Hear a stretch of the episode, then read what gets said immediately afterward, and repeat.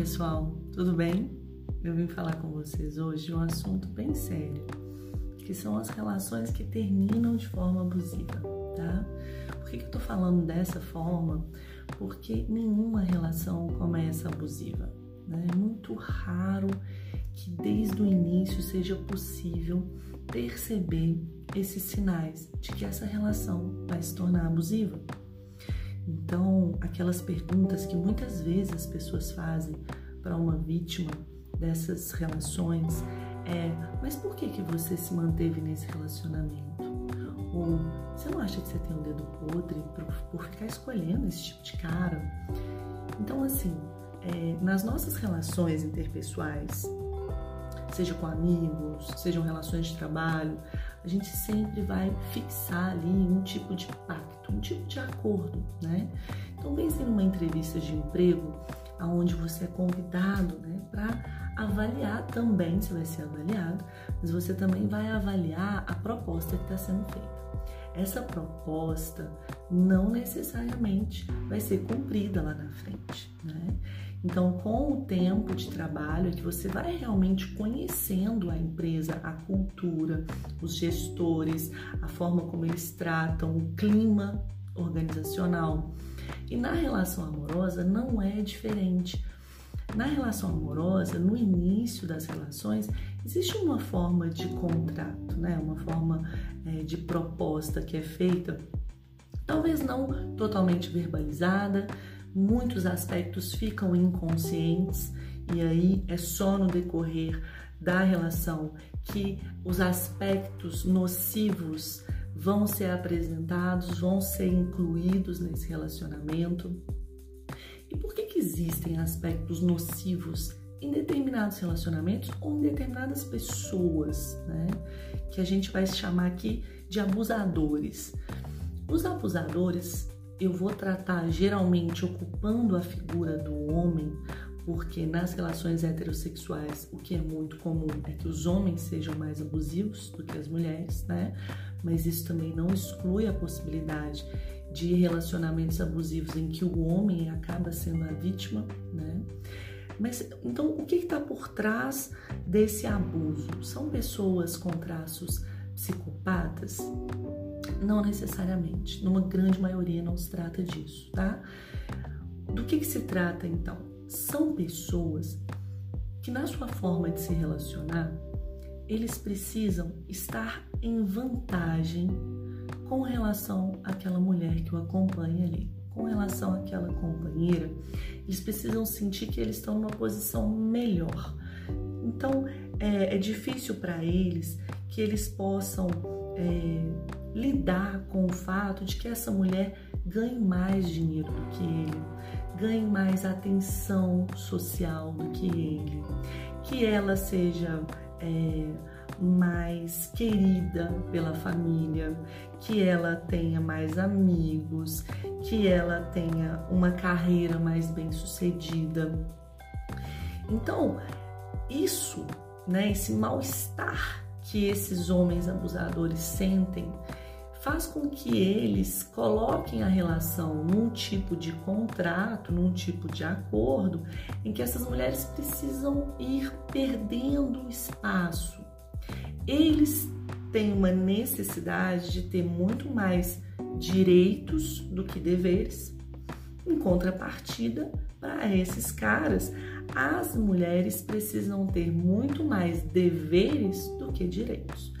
Então, é no decorrer da relação, no decorrer da convivência, principalmente, e principalmente quando eles estão mais próximos, que eles compartilham coisas, quando eles compartilham uma casa, compartilham uma rotina, compartilham né, o projeto de, de, de fazer uma viagem, quando eles é, compartilham é, a paternidade, a maternidade, né? Então, nessas situações vai ficando mais evidente, porque aí a mulher começa a sentir um mal-estar, e aí eu tô falando daquelas mulheres que são vítimas, né, dessas situações, desse tipo de contrato que a gente poderia chamar aqui de contrato injusto. Nesses contratos, com o tempo, sutilmente, porque não é de uma forma abrupta, a mulher começa a perceber que ela está sendo injustiçada, que alguma coisa está estranha ali.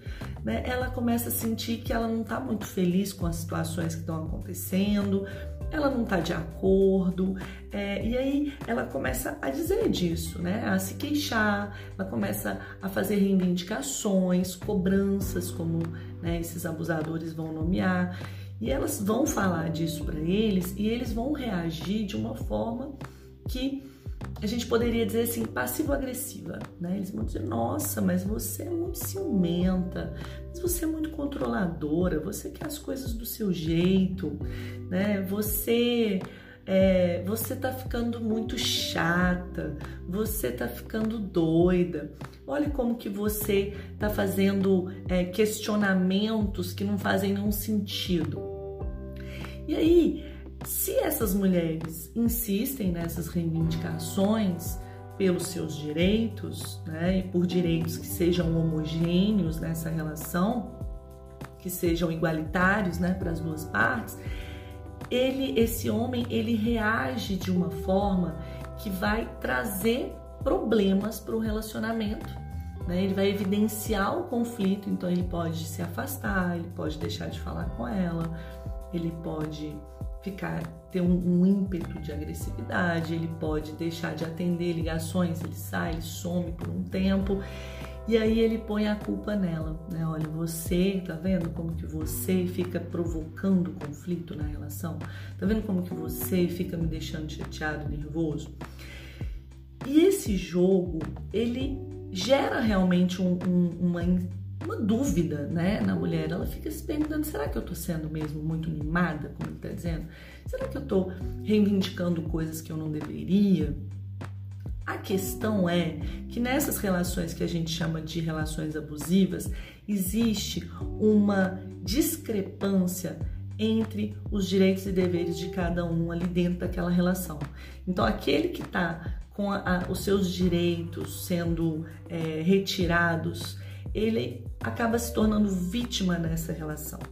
E aquele que tem os seus deveres né, abolidos, esse sim se torna um abusador. Essa relação assimétrica, ela vai promover um adoecimento psíquico da vítima.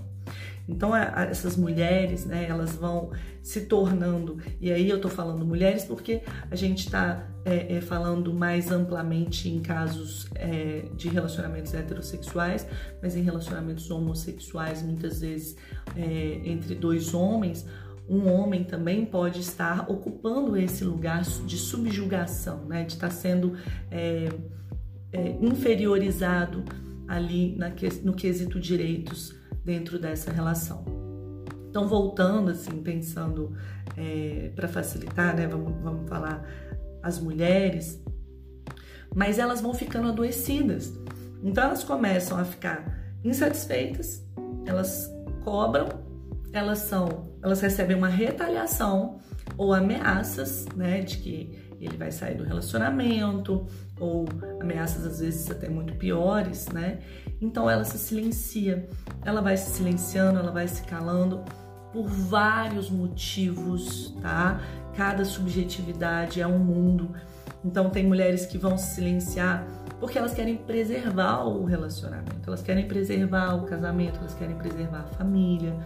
Algumas vão se silenciar porque elas não veem uma opção melhor para suas vidas, né? Já que elas chegam num nível onde elas se afastaram de tudo que era importante para elas, para elas terem uma saúde, né? Para elas terem uma capacidade produtiva, então elas deixam de estudar, elas deixam de trabalhar, elas deixam de ter contato com a família, elas deixam de ter amigos, de ter hobbies, de praticar um esporte, né? Então elas, elas vão esse processo lentamente ele vai acontecendo e o homem inicialmente ele vai fazendo com que ela abra mão dessas coisas de uma forma muito sedutora, né? E só depois, quando ela já está numa situação muito precária, é que ele começa realmente a ser mais é, é, expressivo, vamos dizer assim, nas suas é, retaliações, nas suas ameaças, né? Nas, e aí começam a aparecer humilhações, começam a aparecer agressões verbais, agressões físicas, né? Então essas mulheres elas já estão doentes nesse momento, né? Elas já não têm uma, uma vida que ela possa dizer como uma vida que seja sua, né? Elas têm uma vida com esse homem e muitas vezes para esse homem. Até que ela consiga buscar ajuda e até que ela possa entender, né, que até os adoecimentos que ela está produzindo estão de alguma forma ligados a esse tipo de contrato de relacionamento, leva muito tempo. Então elas chegam para o consultório, às vezes encaminhada por médicos, né? Porque elas começam a apresentar quadros de adoecimento nas investigações médicas. Não é detectada nenhuma causa que seja biológica, e aí o médico encaminha para um tratamento, um acompanhamento psicológico e podem ser vários tipos de adoecimento, né? Dores crônicas, enxaqueca, é, gastrite, psoríase, é, são, são vários assim os sintomas, né, que ela pode estar tá construindo, o seu psiquismo pode estar tá produzindo para poder de certa forma direcionar para fora, assim, para fora do psiquismo essa tensão, esse sofrimento extremo. Então, é, o que eu quero deixar claro nesse vídeo é que é importante que a gente não julgue essas mulheres, que a gente não culpe essas mulheres e que elas também, se você é vítima ou já foi vítima de, desse tipo de contrato injusto, né, não se sinta culpada por isso, sabe? Assim, eu percebo que no mercado de trabalho, por exemplo, muitas empresas se comportam dessa forma também. Né? Elas se apresentam de forma muito sedutora, com uma proposta ali muito interessante, mas no dia a dia o funcionário vai adoecendo e ele tem um constrangimento, uma, um medo, um, uma insegurança de pedir demissão, de sair né, daquele, daquela empresa, porque ele vai ser julgado, ele vai ser cobrado, né? Como que você foi sair dessa empresa? Essa empresa tinha tantos benefícios, como que você pode ter feito uma coisa dessa, né? O mundo tá tão, tá tão difícil arrumar um trabalho. E aí eles vão ficando e vão ficando muito doentes. Então, qualquer tipo de contrato que a gente firme com as pessoas, com quem a gente convive, é importante que a gente avalie isso, assim, né? Todos temos direitos e deveres nessas relações, e algumas pessoas, infelizmente, um número muito grande de pessoas, é, principalmente de homens, eles têm uma ideia, uma ideia machista na maioria das vezes, e muitas vezes por uma, uma questão de uma insegurança estrutural né, dessas pessoas, de conviver com o outro, mas manter o outro apagado, né? manter o outro ali submisso, manter o outro alienado de alguma forma para que ele possa se sentir mais confortável, se sentir mais seguro, se sentir mais leve na relação. E é curioso como que eles geralmente estão leves na relação, né? É a vítima é que sente a relação como algo pesado, como algo penoso, como algo sofrido, né? Então a gente tem aí também questões religiosas que muitas vezes vão ter um peso né, nessa decisão dessas pessoas que se sentem abusadas de alguma forma de estar tá saindo desse relacionamento. Né? É, existe a, a cobrança social né, principalmente em cima das mulheres, de que elas precisam estar num relacionamento, de que elas precisam fazer valer e dar certo aquele relacionamento, né? Muito dentro do discurso religioso existe essa ideia, né, de que a mulher ela precisa ser sábia para fazer a relação dar certo, né? E isso é muito triste porque é, muitas vezes não é uma questão de sabedoria, né? As duas pessoas precisam querer estar na relação e as duas pessoas precisam dar conta de abrir espaço para que o outro também possa ter os seus direitos defendidos, né? Então, quando uma pessoa chega com um quadro depressivo, um quadro de ansiedade patológica, né, ou esses casos de é, somatização, é muito comum que a relação conjugal tenha uma influência poderosa no adoecimento dessas pessoas, né? É, que a gente identifica ali como vítimas dessas relações que se tornaram abusivas com o tempo, né? Então, aquilo que muitos familiares, que muitos amigos, né, vem dizer para essas pessoas como por que você escolheu essa pessoa para se relacionar? Por que, que você ficou nesse relacionamento tanto tempo, né? Ah, você deve ter o dedo podre porque você escolheu um, um cara assim tão ruim, né? Ou muitas pessoas pensam, ah, mas ela deve, deve ter feito com que essa relação ficasse ruim, ela deve ter culpa nesse processo aí, né? Porque o cara não ia ficar dessa forma à toa, né? Não ia agir agora no final do relacionamento sendo tão hostil, ou perseguindo, ou ameaçando, né? Então, assim, o que acontece muitas vezes, gente, é que esses contratos eles vão sendo é, apresentados na prática de uma forma muito diferente daquilo que se esperava no, no, no universo ideal. Na prática que a gente consegue ir percebendo, e muitas vezes não é verbalizado de forma nenhuma o que está sendo praticado, né?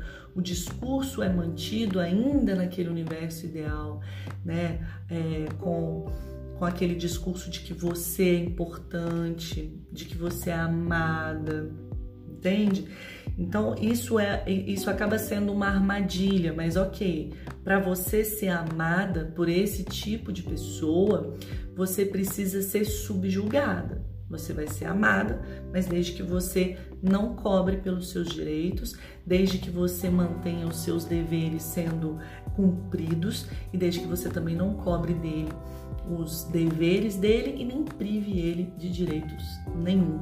Então, é, leva muito tempo mesmo para que você constate ali né, que aquela relação se tornou uma relação de abuso, né?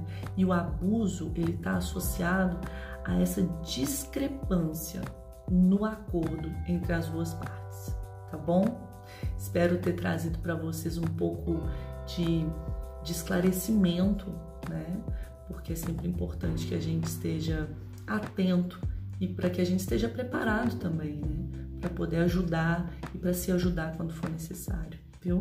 Um abraço virtual para vocês e até mais.